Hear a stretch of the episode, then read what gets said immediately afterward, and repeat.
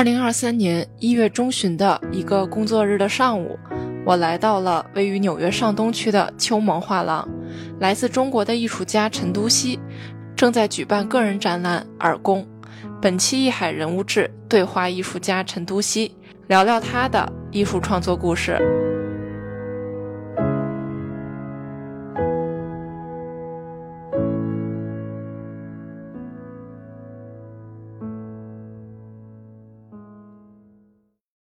Hello，大家好，欢迎大家来到新一期的艺海藏家人物志。然后今天呢，我是在纽约位于上东区的秋萌画廊，坐在我旁边的就是现在正在这里举办个人展览的艺术家陈都希。然后让陈都希跟大家打个招呼吧。Hello，大家好。对，我觉得要不然咱们就先从这个展览开始聊一聊吧。嗯嗯，因为你是什么时候到纽约的呀？是大概是上个月的这个月底吧，上个月二十九号。那等于在这儿跨了年，对，过的新年。怎么样？对纽约的感觉是？这是你第一次来纽约吗？呃，是，就是很很丰富，因为信息量很大，然后然后朋友也带我去了很多不同的地方，然后感觉还是挺体验还是挺丰富的。嗯，是主要是艺术文化类的，比如说博物馆、画廊啊，还是一些博物馆、画廊，然后还有一些建筑类的呀，或者是这种就是景观类的东西。对，嗯，有没有什么印象特别深刻的？特别深刻就是我们过年跨年那天晚上，我们几个吃完饭以后一起去那个那个河边散步，然后那天正好下雨，那个河就笼罩在一个烟雾缭绕的那个那个环境当中，然后正好那儿有一个废弃的码头，啊，这挺有感觉的，就是那个河面整个是一个氤氲的状态。然后远处你能看见那个非常模糊的那个那个对岸的那个景象，对，是哈德逊河吗？对，哈德逊河。哦，那等于对对岸看到的应该是新泽西州，呃，对，对吧？对，就哎，我觉得很有意思。你你好像你的你选了一个印象比较深刻的场景，嗯，好像不是那么的纽约。就如果是对第一次来纽约的人来说的话，可能大家会觉得啊，我去了，呃，没有我我可能印象深的纽呃，就对我比较有感觉的是二十世纪初的那个纽约，嗯，就那些遗留下来的那些东西，可能对我来说是比较有特殊性的，然后也能代表纽约就是发展的一个呃一个阶段性的一个缩影，对。嗯比如说呢，比如说那中央车站什么的，就是或者是那个 Art Deco 的那种，就是装饰艺术风格的那种建筑啊，或者一些装饰啊什么的。对，因为我对那个时期的东西就是非常有感觉。对，一百年前的对对对纽约，对，就哪怕现在才来，第一次来，但是好像对那一段历史会更感兴趣对，趣。因为我觉得那是纽约的一个非常蓬勃的一个阶段，就是大家都来到这儿都是充满着那种对未来的渴望的那样一个状态。对。嗯，就是美国梦嘛，对，那个那种那种精神，其实，在那个时候体现的比较淋漓尽致。对，嗯那我看你发朋友圈去了很多美术馆呀、博物馆，包括画廊，嗯几乎好像只要你不在展览场地的时候，基本上都是在那个外面到处跑。对那有没有令你印象比较深刻的，比如说呃艺术场所之类的，或者跟你之前所通过网络、照片、视频了解到有没有什么不一样的地方？嗯，就是我我可能有一些预期吧，就是之前去那个大都会之前有一些预期，具体看的时候，因为那个它的那个藏品太多了，然后我其实是希望一一点儿一点的非常仔细的去体体会那个藏品的一些一些嗯，能够在那儿待一会儿，然后去跟它就是有一个互动的一个关系，对。嗯，而不是走马观花。对对，不是走马观花，所以我去了，到现在我去了三次，我可能还会再去，但是但是再去的话，可能就只会在一个馆停停留，就是你可能一天就在那儿，就是慢慢的待着，对。那哪个馆啊，怎么能勾起你的兴趣？嗯，现在目前我这个最感兴趣的还是那个就是古希腊的那个早期的艺术的那个黑红会的那些陶器啊什么的，陶绘我比较感兴趣，对。很有意思啊，你这个。嗯对我发现，无论是好像就是无论中西文化，你好像都对之前的，对，因为我对很感兴趣，而不是。对对原始艺术 很感兴趣，很感兴趣对，因为因为我觉得在早期的时候，就是呃因为属于一个启蒙之前的阶段嘛，然后我觉得很多事儿都不确定，但是不确定就是人的那种追求和那种想要得到一个比较稳定的一个构架的那种心态，我觉得是是很可贵的。其实一个就它这个历史就像一个人的人生一样，你的童年时期和你的那个青少年时期和成年时期，以及中中老年时期，其实你整个回忆起来，我觉得童年时期是就是它可能性最多的时候，对，也是塑造整个人生最关键的一个阶段，对。那所以如果我对后来的东西不不那么确定的时候，那我肯定要回到最早的时候去重新去梳理一个，就是我体验中的一个逻辑，对。嗯就是回看从 之前的经验中对再来去看现在。然后，然后回看的时候，你会发现很多东西就是非常当下的东西。如果它的这个艺术的这个含金量和它注入的这种能量足够强的话，其实你是能感觉到，就是它在诞生的那一刻，就是那种那种当下感是非常强烈的，丝毫没有受到时空这种流转的影响。对，嗯对。那其实这个是否也在你的作品中有所体现？对我觉得可以聊一聊这个。因为因为其实可以就聊这个，就可以聊到这个画廊嘛。秋梦画廊其实就是你看代理的艺术家都是有点儿这个，虽然都是在当代这个语境里面，但是其实都是偏比较这个经典类的，或者是跟传统发生关系的这样一个面貌。对，嗯，嗯，所以我觉得就是这个还是一个非常特殊的一个定位。那你是跟秋萌怎么合作上的？我还挺嗯好奇的。就是当时我在曹永利的工作室的时候，我我们有个共同的朋友叫那个嗯郭欣然，是也是一个学者，然后他当时就带着秋萌来我工作室看作品，然后当时就聊得很投机，嗯，然后后来呃一七年的时候我们就合作了第一个群展，嗯，之后就一直有一些有一些展览的合作，对，嗯但这一次展览 应该是跟秋萌合作的第一个个展，第一？个个展，因为这个展览其实二零二一二二二一年就就准备做的，但是因为疫情的影响就，就延迟延期了。对，嗯，这个展览大家也可以看到哈，我觉得很有意思。这个展览的名字嗯，叫耳公耳公，对对对我不知道我念没念对哈，应该是对的。。对嗯，嗯，就是这个，能不能跟大家解释一下？其实这个就是一个“借”这个字吧，我觉得它你字从字面上理解就是耳就是你的意思，公就是公亲和就是它指向一种身体性。其实这个展览的这个它的指向，我觉得有一个非常明确的方向，就就是用你自己的身体去感受另外一个对象的身体，就是身体之间的互相的这种，嗯，其实不太受观念的和和价值判断的影响，然后得到这么一个非常直接的一个这样一个交互的感受，对。因为其实从你的作品中可以看到很多细节的东西。就是我先说一下，就是、嗯呃浅浅说一下我第一次看到你作品照片，嗯以及现在来到现场第一次看到作品这个感受，嗯我就突然就想到了我在初中的时候上这个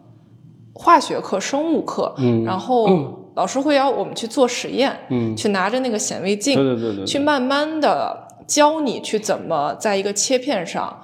去看一个植物的纹理、肌理，以及它甚至它细胞里面的肌理，嗯就是在放大聚焦的那一刻。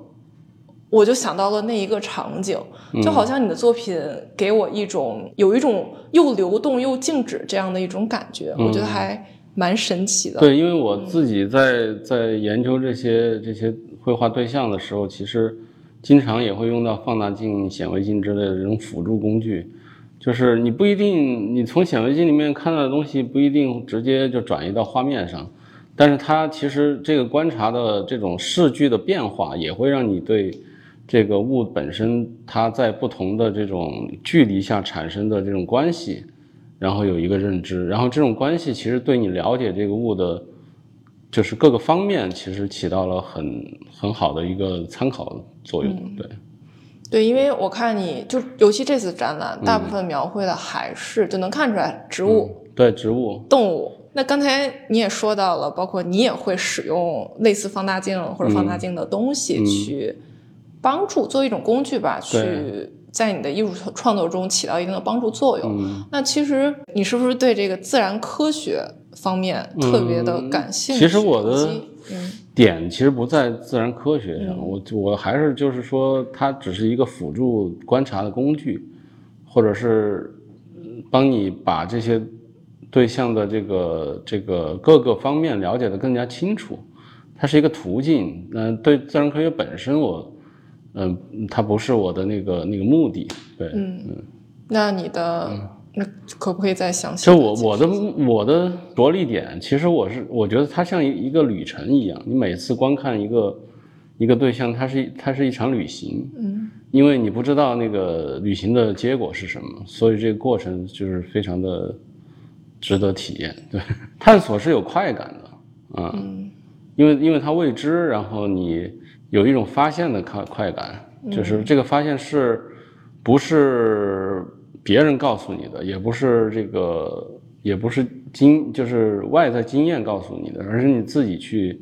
通过这段旅程自己去得到的一个结果。对，嗯。那这一系列作品是从什么时候开始去尝试创作的？应该是二二二一年吧，二一年。嗯，这个系列作品萌发的那个刚开始，我是画了一棵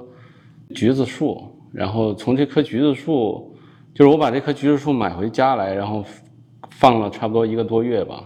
然后它其实也发生了很多变化，然后在这个过程当中，我我突然意识到，它其实可以是是一种新的一种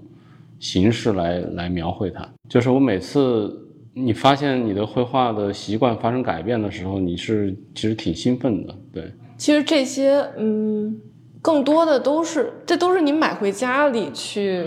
大部分是是就是有实物的，对，有有的不是买回家，有的可能就是在你附近的某个地方，然后你来来回回，因为每每天回家出门你都会看见它，嗯。所以就就就是会有印象留在你的那个，因为我看就是查阅你的资料嘛，就是嗯你的简历，因为之前好像你不是学水墨相关的，对对对，好像是学油画的，对对对，这个转变还蛮大的，嗯，就是这个怎么能有这么大的一个跳跃？其实就是在在油画那个创作那个阶段，我自己本身对东方的艺术就是就是非常的热爱，然后就是一直觉得就是形式不重要，就是只要是你的这个核心的东西是是有这种东方思维和这种这种审美的这种取向的，我觉得都可以被纳入到这个系系统中来。然后后来发现这个有一次就是很偶然的那个一个写生的经历，然后让我发现这个材料其实也也是跟这个理念是它的匹配是非常重要的，就就是这种毛笔，然后这种就是水溶，然后矿物，然后绢本，就是这几个材料的这个结构，其实跟你的绘画内容的这个结构是完全吻合的。对，因为他们都是从呃这个材料是从自然中来，然后你用这个材料再去再去回到那个自然的对象，这是一个就好像是一个轮回一样的。对，那你真正开始做这个转变，做这个水墨的实践是什么？大概多少年前？嗯，大概一一二年吧，一二年一三年。一二年，十年前大概。对对对对，嗯，那会儿你也是从成都搬到了北京。我我到北京应该是零零七年、零八年的样子。嗯，嗯，等于就之后就一直在北京发展，对对对去创作。对自己就是一直在工作室里做作品。对，嗯，对，因为我能感觉到你应该蛮是一个比较善于观察的人，嗯就是从小到大。对于我就是我觉得艺术家对我来说，这个这个角度他就是一个就是旁观者，对他一直在游离在这个社会的这个这个这个之外，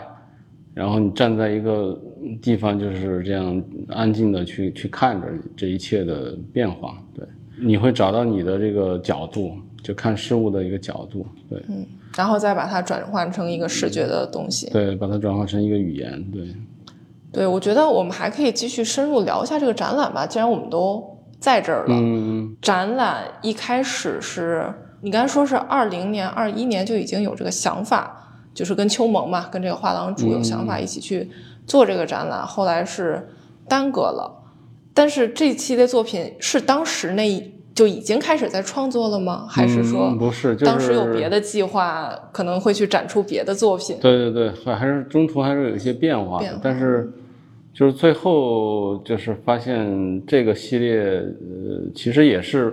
我展出的这一部分作品，只是那那大部分作品里面的一部分。对，就是就是我挑选出来，我觉得比较完整的，然后比较充分的这样一些作品，然后呈现在这个展览上。然后其实还有很多就是没画完的呀，或者是我觉得不是那么嗯，不是那么满意的。对，就还有很多正在进行中的。对对对对对。那等于你还是会对这一系列的。作品在持续的去进行一个探索和绘画。对对，就它它肯定是有一个深入的过程。然后，嗯，但是我我现在主要就是整个绘画的面貌主要是两个系列，一个是这个耳空系列，还有一个是迟疑系列，就是专门描绘这个水的运动的一个系列，或者叫流体的运动，就所有流动的东西都是我描绘的对象，不包括水，包括冰。包括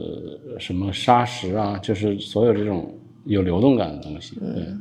那为什么会对这个流动感，就是另外一个系列嘛？我我们到时候可以放一些照片在这个什么，就可以解释一下为什么会对这个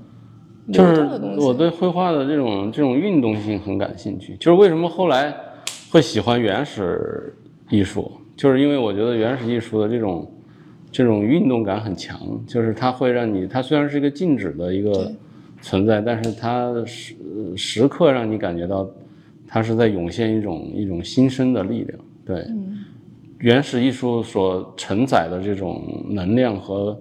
和那种表达的粗犷，然后这个粗粗犷里面又有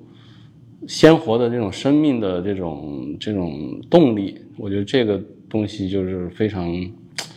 非常难，但是也非常的宝贵，对，嗯，特别吸引你，对，吸引我，然后就是一直有这种好古好古之趣嘛，然后就是后来就发现，就是能够让你特别的动容的东西就越来越早，嗯，就越越来越往前面，就是最后变成了什么化石啊什么这些东西，就是让你看起来特别兴奋。对，嗯。嗯，对，因为我之前看别的采访说你之前是玩乐队的，啊，就是我觉得这个又好古又玩乐队，当然了，这个没有任何榨汁的意思，就没有任何批评的意思，但是我觉得这个反差，就有种反差感还蛮大的。这个就是阶阶段性的不不一样嘛，对，那个时候，我就到现在为止，我也我也很喜欢音乐，只不过现在变成了一个就是听音乐的人，对。这样的话，其实轻松很多。嗯，都是经历。对，音乐它是另外一个维度。但是音乐其实，但音乐让我意意识到，就是身体性的重要。因为我在你自己在演奏的时候，你能明显的感觉到你是你是在音乐中的，然后你是跟这个律动的这个这个流动性是完全是吻合的，就是节奏。你每一个每一拍，你的你你你的身体是踩在那个那个节奏上上的，对对。然后你是你，音乐是一个非常抽象的东西，就是它如果不发生的话，就感觉像没有一样。但是它一旦形成了，它那个那种非常大的那种那种势能，然后就是千军万马，然后那个排山倒海的那种感觉，就是它又好像是一个实体，嗯嗯，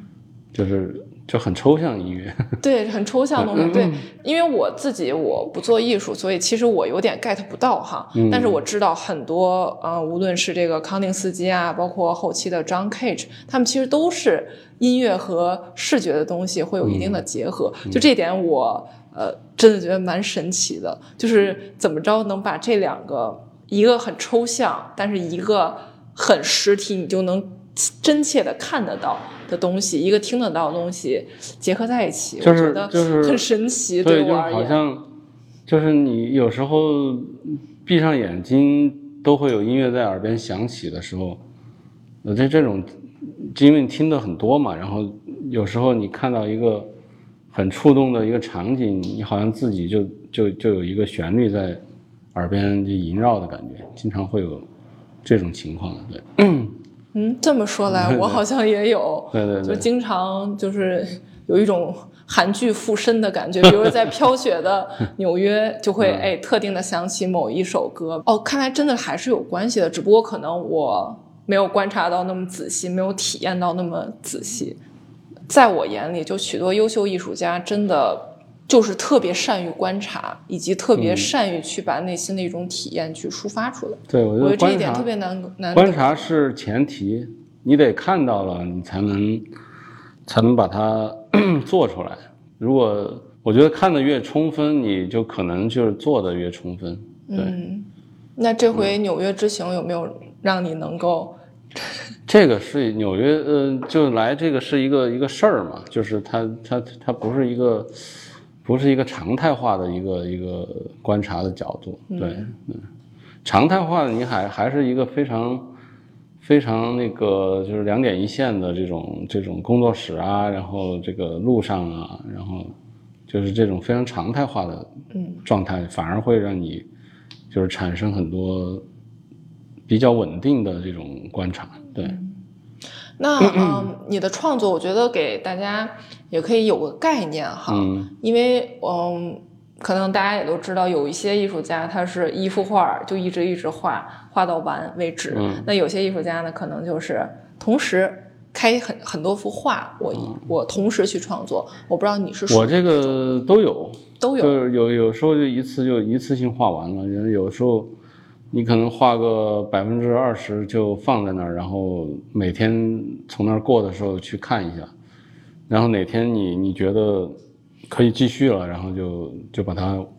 继续完成。对，嗯，这个没有一个规定或者没有一个嗯。对。那那比如说像这这些比较大一点的画作，基本上需要多长时间能把它，嗯就是多长一个周多长的一个周期可以把它制作完成？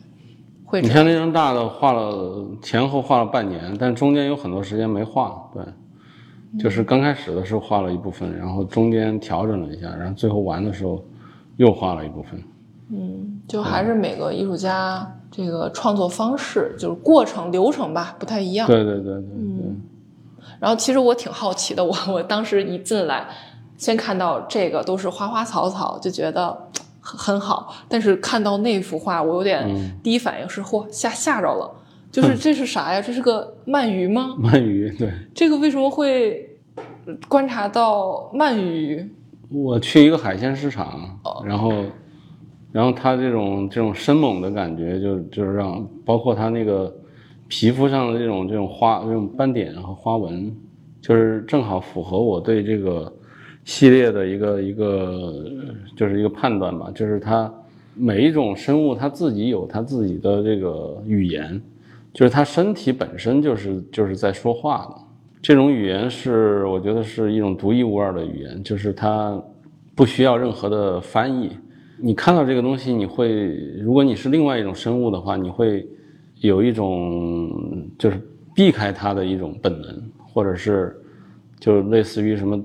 蜘蛛啊、有毒的那些那些很很鲜艳的那些那些身体上皮肤上的那些颜色，它它是一种警告。感觉在视觉上很有攻击性。这种警告是其实是携带在基因里的。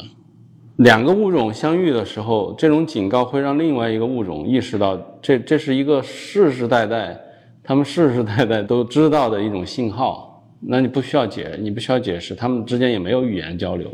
那就是一种视觉上直接的一种一种冲击。然后我觉得你你如果去研究这个语言的话，会非非常神奇。然后，然后我也发现它其实跟绘画的语言有一些某某种微妙的联系。对，如果你用这种逻辑去放到绘画的这个这个语言逻辑里面，是很本能的。所以我觉得我一我的绘画一直在强调一种一种生物性嘛，就是一种是就是你看到以后会有一种生理上的一种共鸣。我觉得这个是。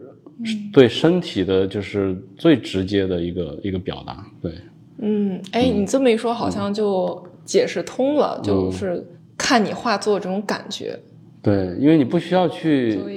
过多的去解读它，因为它就是一个嗯存在本身的一个一个面貌。对，嗯，然后这个东西就是每个人都与生俱来都会有判断的。对，嗯。就是每个人的观感也不一样。对。那因为前两天不是这个展览开幕式嘛，你你相信你肯定也在现场。嗯。就你有没有？你会不会去观察观者是如何看你的画作？就是有的艺术家他会这样观察，你会吗？我应该不会吧？我这这个可能很偶然。很偶然。对对对，但但是就碰上就碰上了没有刻意的去。啊，一定要观察别人的对对你的画。因为但当大部分时间在在聊天嘛。对对对。嗯嗯，就是大大家有很多问题，就就给给大家那个回答。后面这有这个九个太阳，这是怎么回事儿？这个夕夕阳日出，就是夕阳太阳快要落下去的时候。嗯，就是你的生你的这个日生活中有很多时刻是重复出现的，然后会让你非常的动容的一一些时刻，就是。就是回回家的时候，老是就重复在这么一个时刻，就是那个余晖，那个夕阳的余晖洒下来的时候，你就在那个时候，你会特别，就是有一种情愫被点燃的感觉，对。所以说，不同的色彩其实也是这种对这种情愫的一种一种呼应吧，对。其实我不知道。别人怎么想哈？但我作为观者，嗯，尤其你刚才提到夕阳，开车回家，就这几个因素元素吧，结合在一起，就特别让我有共鸣感，就仿佛在那一个时刻，夕阳西下，我完成一天工作回家的时刻，就感觉我脑子里就像那个走马灯一样，哎，去把这一天的对事情给回顾了一下。这个这个状态有一个非常非常。清晰的一个一个记忆，就是，就是因为在你的生命当中，很多时候都是按照一种节奏在在运行的，然后你其实意识不到你的，嗯，你你的你此刻存在在这个世界上的这种这种感受，就是非常非常确确凿的，但是在夕阳落下的时候，你你这一刻是非常确定，或者在在你看到月亮的时候，你这一刻是非常确定。你跟这个世界这种关系是这种存在的关系是非常明确的，嗯。嗯。嗯，就是你就有时候就好像你午休就睡个午觉起来，你都不知道你在哪儿，你是你是谁，你在干什么这种感觉，然后就是在这个时刻，你你是意识到你你是存在的，对，嗯，它是一个就是在你整个生命当中是你对这个这种体验的一种印证，我觉得对。对，其实我就是给大家简单的解释一下，就是，就包括像你刚才说的，就是一个午觉睡起来，尤其是比如像我们这个，呃，周一到周五都正常上班，然后